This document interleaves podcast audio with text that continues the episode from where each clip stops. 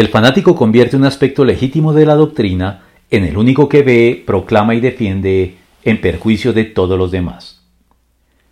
El equilibrio y la moderación que deben caracterizar al cristiano maduro tiene que ver con tener una visión panorámica lo más completa posible de todos los aspectos importantes de la doctrina y la práctica cristianas para todos los propósitos del caso.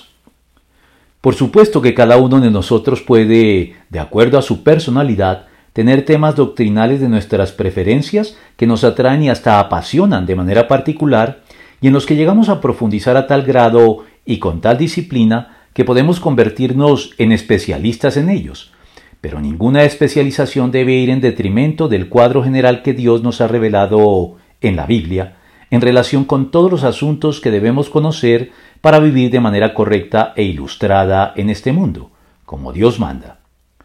Si bien las iglesias individuales y los creyentes en general pueden llegar a tener especializaciones en el manejo particular de ciertas problemáticas humanas puntuales desde el horizonte de la fe, la iglesia como un todo no puede ser especializada, enfocada y concentrada en uno solo, o unos pocos aspectos o temas doctrinales y prácticos, excluyendo o ignorando todos los demás abarcados por la Biblia, como si la especialización fuera excluyente y fragmentada, desligada del todo, como sucede lamentablemente en muchos reductos de la ciencia actual. Ya lo dijo el salmista, la suma de tus palabras es la verdad. Salmo 119, 160